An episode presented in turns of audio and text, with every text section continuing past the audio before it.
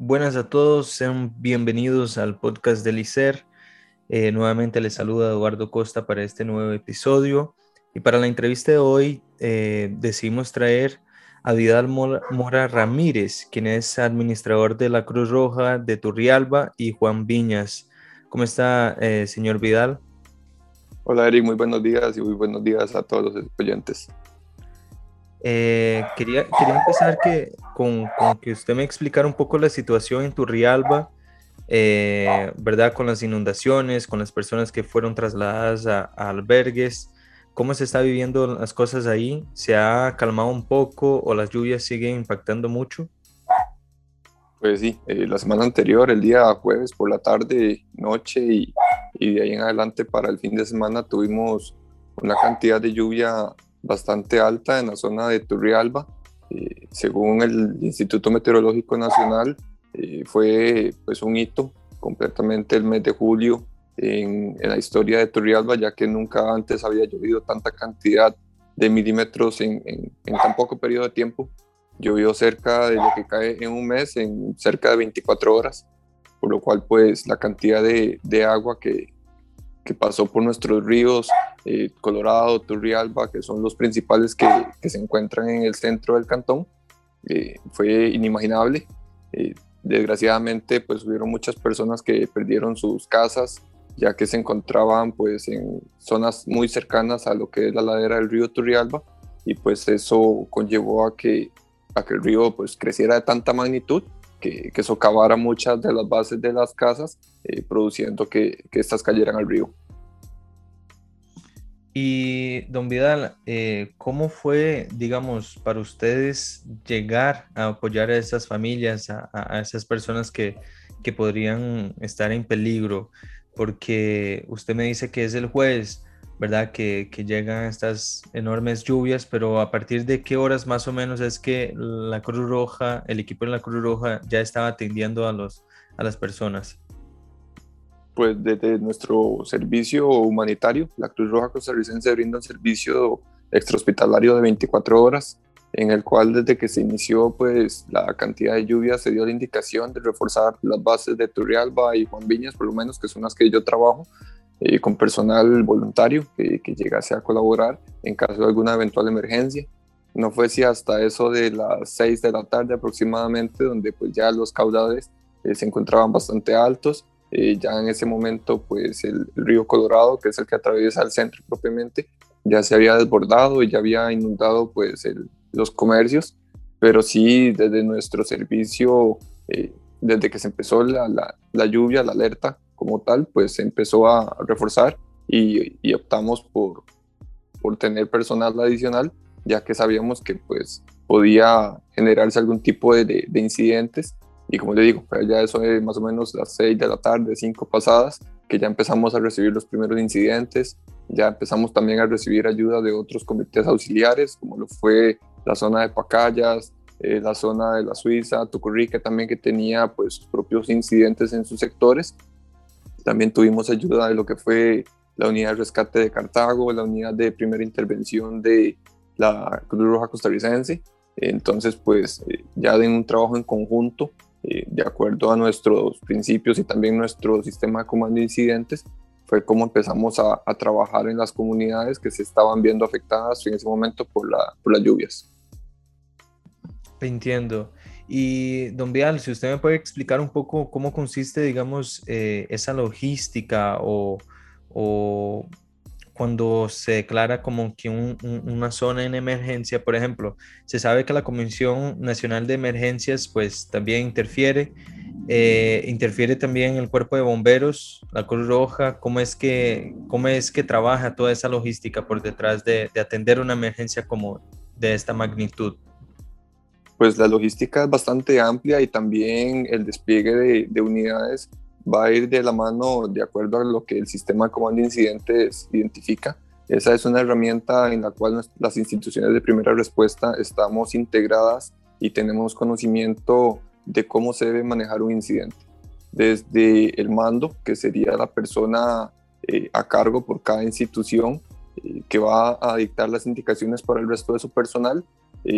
mientras que se lleve a cabo un comando unificado, que es donde se encuentran todos los altos jerarcas de, de cada institución. En el caso acá de Turrialba tuvimos un, un CCO, que se llama Centro de Coordinación de Operaciones, en el cual pues se encuentra el jerarca eh, máximo, que es el señor alcalde, y de ahí en adelante el representante de Fuerza Pública, el representante de Cruz Roja, el representante de Bomberos, y así sucesivamente con las instituciones de primera respuesta, en el cual empezamos a dictar indicaciones y de ahí a trasladarlos a nuestro personal. De igual manera, a través de la línea de emergencias 911, que es la línea a nivel de país, la que registra los incidentes de, de cualquier tipo de emergencias, pues al ver la cantidad de incidentes que se están presentando en una zona en específica, de igual manera, pues eh, cada, cada institución que, que, le llegan a estos incidentes va a identificar de que pues hay una necesidad eh, urgente de, de, desplazar recursos hasta hacia tal sitio. Eh, tal fue el caso de que recibimos colaboración de, la unidad de especializada de primera intervención de la Cruz Roja, en razón que teníamos pues múltiples incidentes por deslizamientos, por abnegación de casas, eh, por personas atrapadas, inclusive tuvimos ahí varios rescates que, que, se ejecutaron con éxito dichosamente y pues así más o menos es como funciona la estructura de la atención de la emergencia. Ya propiamente en lo que es el tema logístico, pues bueno, a mí como administrador me corresponde la parte de velar por, por ejemplo, la alimentación de todo el personal, este, también tener lo que son insumos necesarios que se necesitan durante la operación, eh, equipos de protección personal, entre otras, que esas ya pues propiamente las va trabajando uno con el previo a la emergencia, ¿verdad? Eh, las emergencias nunca avisan, siempre, siempre se dan de, de, una manera pues ágil y rápida, pero pues nosotros como institución de primera respuesta tenemos que estar eh, preparados siempre para cualquier emergencia y dentro de la preparación eh, va pues mucho la parte el, el, previo, ¿verdad? Todo lo que tenemos que tener para que cuando llegue la emergencia estemos lo más preparados posibles. Perfecto, don Vidal. Eh, quería preguntarte sobre, usted, usted acaba de, de, de, comentar sobre lo que ustedes encontraron cuando llegaron a estas zonas afectadas, deslizamientos, personas atrapadas, eh, pero quisiera que usted como que, que, me diera como que ejemplos más claros para que los oyentes también entiendan cuál fue la situación a la hora que la Cruz Roja llega. Eh, ¿Qué era lo primero que ustedes pudieron observar cuando usted habla de personas atrapadas? Son personas atrapadas en sus propias casas porque no pueden salir. Entonces, como que usted me explique un poco toda esta situación, por favor. Claro, claro. Eh, nosotros pues manejamos incidentes de cualquier índole eh, ya sea operaciones de búsqueda, rescate o evacuación en una situación de estas de, de inundación. Eh, cuando pues hacemos evacuaciones es que se les indica a las personas que, que, deben de salir ya sea por sus propios medios o por la ayuda nuestra hacia un sitio seguro ya que su casa o su vivienda pues eh, corre grave peligro de ser llevada por un río o de ser inundada. Entonces, pues acá se les hace un llamamiento. Eh, siempre hay personas que, que resisten a este llamamiento y también los comprendemos, ¿verdad? Eh, son personas que se preocupan por el, por el tema material y que en muchas ocasiones pues no desean abandonar sus hogares por motivos de seguridad. Eh, cuando hablamos del tema de rescates, pues tuvimos eh, varios rescates eh, por, por, vehículos que fueron arrastrados o que fueron pues eh,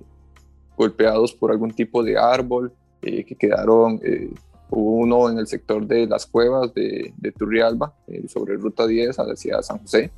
que fue deslizado por un, por un deslizamiento de la redundancia, cayó en un, en un, precipicio y pues el, el, llamamiento fue, tenemos personas que, que, fueron atrapadas o que se encuentran atrapadas y que se escuchan gritos dentro de un vehículo en, en la ladera. Y pues hubo que, que hacer el, el desplazamiento de personal, de unidades de rescate para poder hacer la extracción de estas personas que se encontraban en ese momento pues con, con su vida en peligro. ¿verdad? También pues hicimos la atención de, del servicio pues, rutinario de, de, de, atención prehospitalaria en el cual pues atendemos pacientes que tienen algún tipo de dolencia y que no precisamente son pacientes de, de la inundación o de, de, la emergencia como tal. Entonces pues nuestra institución trabaja siempre en, en, en varios ámbitos, en lo que es la parte de la atención prehospitalaria, que esa nunca se ve ininterrumpida y también tuvimos que reforzar para poder hacer la atención de la emergencia en la, en la evacuación y la extracción de pacientes que se encontraban con alguna, algún problema.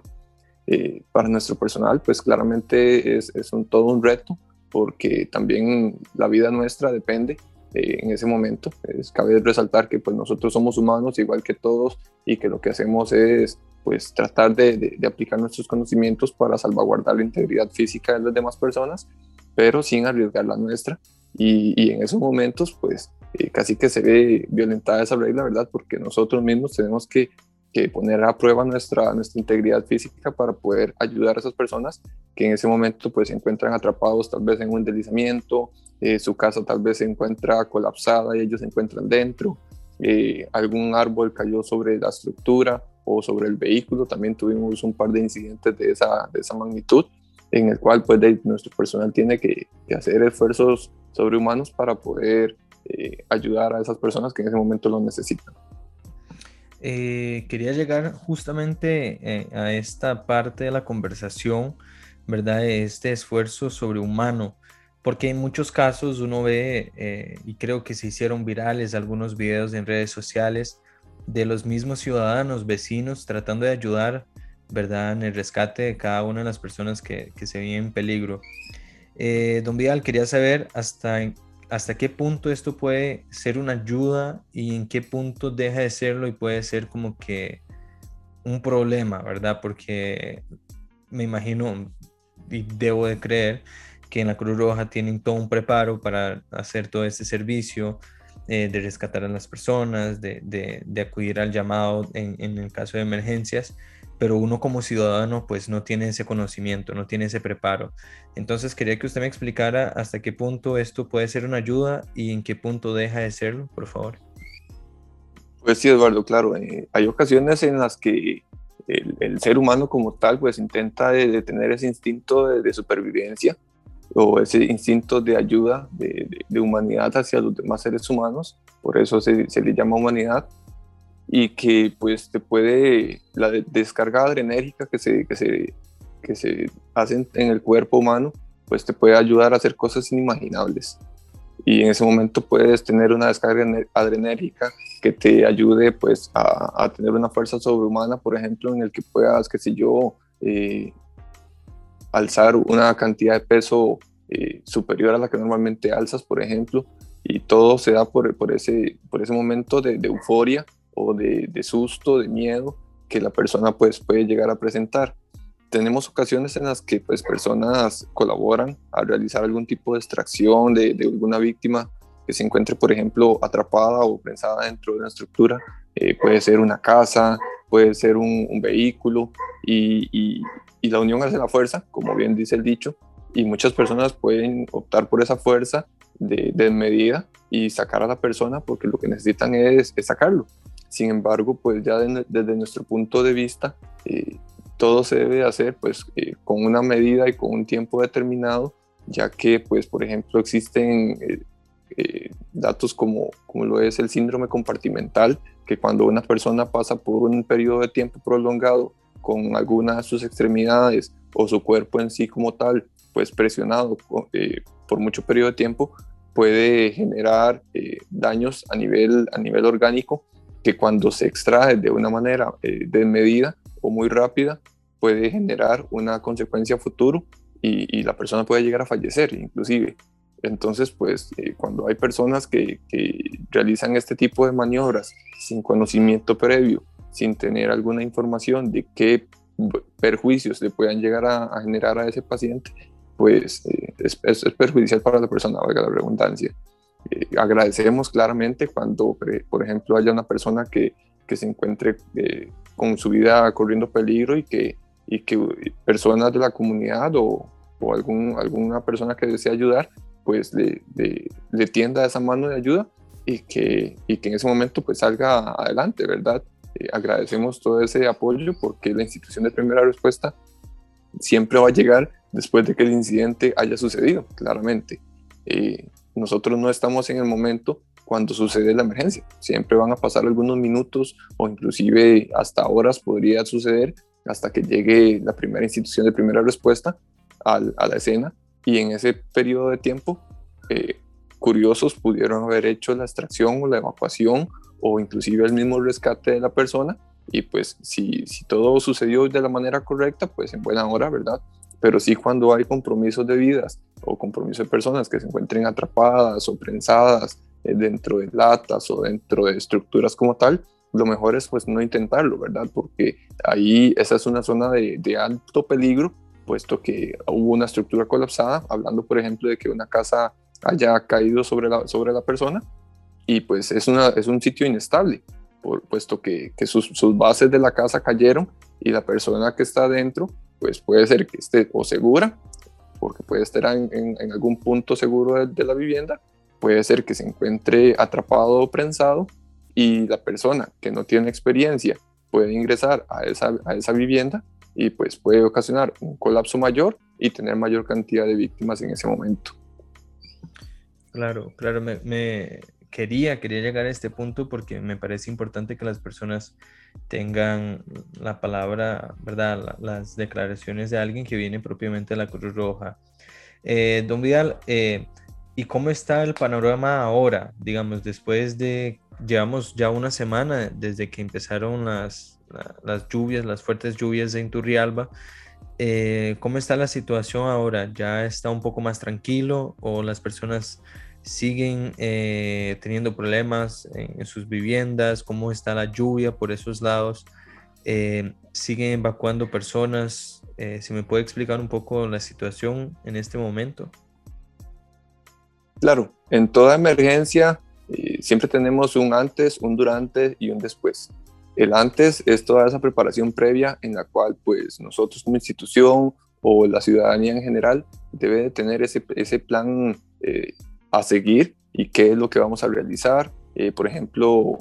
y lo cito solamente, ahora el próximo 11 de agosto viene el simulacro nacional de sismo, en el cual pues se insta a todas las familias a que tengamos ese plan previo de una emergencia, en el cual pues podamos tener eh, ese botiquín de primeros auxilios, ese bolsito con insumos de alimentación y demás, para que cuando sea la emergencia, que es el momento del durante, nosotros podamos actuar de una manera más coherente en el, que, en el sentido en el que si sucede alguna emergencia podamos tratarla en el momento con nuestro botiquín de primeros auxilios o si la emergencia se prolonga por muchos días, pues podamos tener alimentación, eh, podamos tener eh, baterías para un foco, un radio, candelas, fósforos, etcétera. Y después viene la parte del después, en el cual pues es un trabajo todavía mucho más arduo que el durante, porque en la emergencia, en la inundación, pues eh, en algún momento el agua va a llegar a bajar, los ríos van a volver a su cauce normal y es como el momento en el que se encuentra ahora.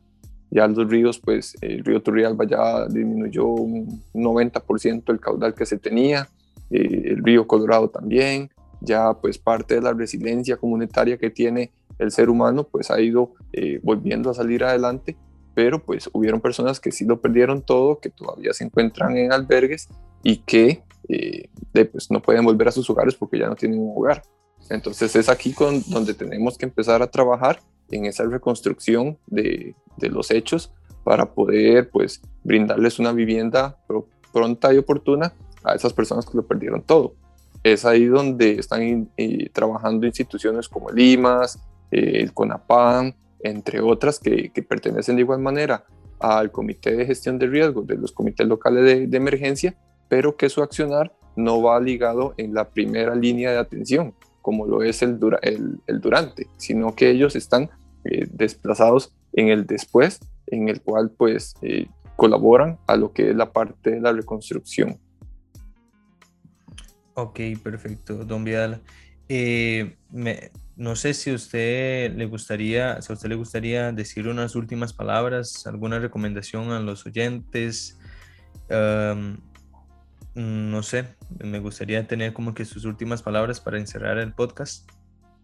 Claro, pues primero que nada, Eduardo, agradecerle a todas las personas que si llegaron pues acá estos días atrás a la institución de la Cruz Roja a brindar su ayuda eh, humanitaria, pues eh, nos dieron un gran aporte en el tema, por ejemplo, alimenticio. Eh, fueron múltiples las personas que llegaron y, y, nos dieron que una olla de arroz con pollo, eh, que una repostería, que eh, pan, que queso, que natilla. realmente fueron muchas las ayudas que, brindaron Eh, la Cruz Roja pues es una institución que en la actualidad eh, brinda un apoyo incondicional a todas las personas del territorio nacional sin distinción alguna, aplicando nuestros principios fundamentales.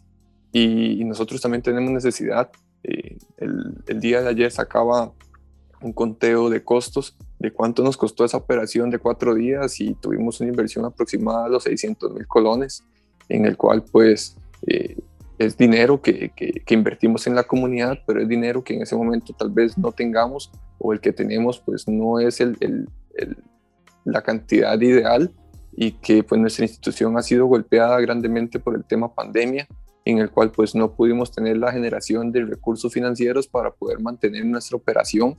y, y hemos tenido pues que optar por medidas secundarias para poder continuar brindando ese servicio. Y cuando se vienen este tipo de, situaciones de emergencia, pues tenemos que, echar mano a todo lo que tenemos porque somos una institución que tiene que representar a la, a la Cruz Roja eh, en, en todas las,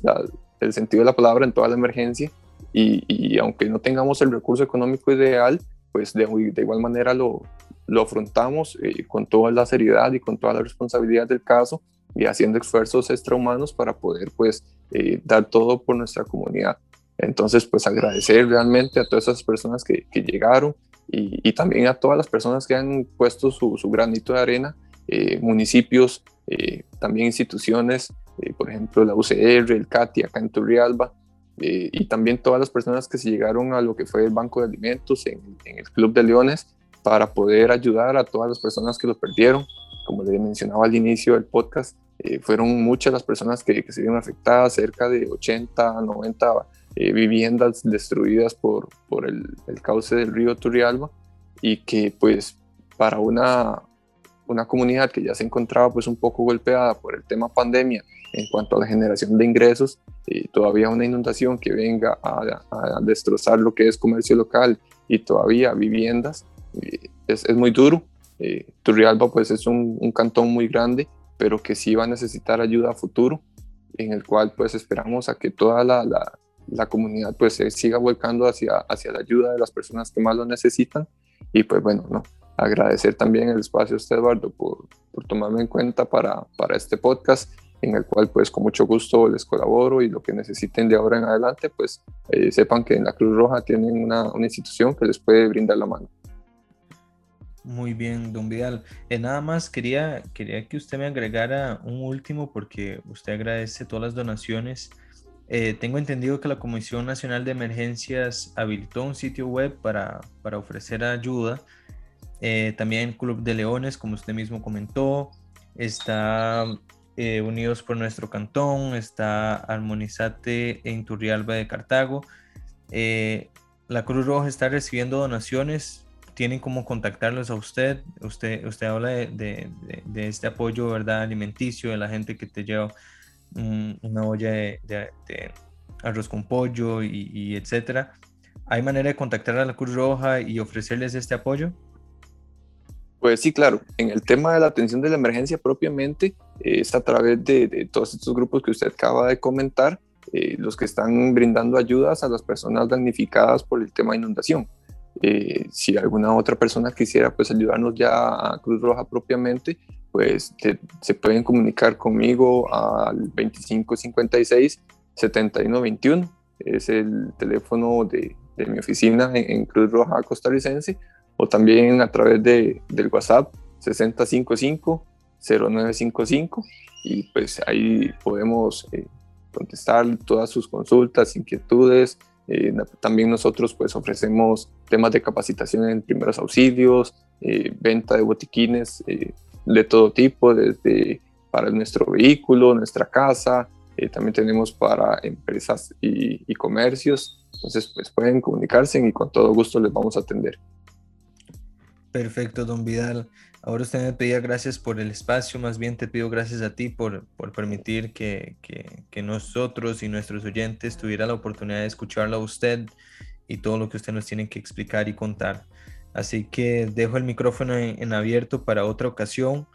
Ojalá que no sea en una ocasión de emergencia, sino que quizá alguna otra entrevista que a nosotros se nos ocurra para, para, hablar de todos los proyectos que tiene la Cruz Roja, pero hoy lo más importante era hablar sobre las emergencias que se generaron en Turrialba. Y muchísimas gracias, de verdad, eh, don Vial. Y bueno, eh, quiero felicitarlo por todo el trabajo que, que usted hace coordinando, administrando, y igual el trabajo que hace todo el equipo de la Cruz Roja en, frente a estas situaciones. No, pues muchas gracias y el, saludo fraternal llegará a todos los compañeros. Ok, don, don Vial. Entonces con esto cerramos el, el, podcast. Muchas gracias a todos los que, que siguieron escuchando hasta aquí, hasta este momento. Y nos vemos en el próximo episodio. Gracias, un saludo.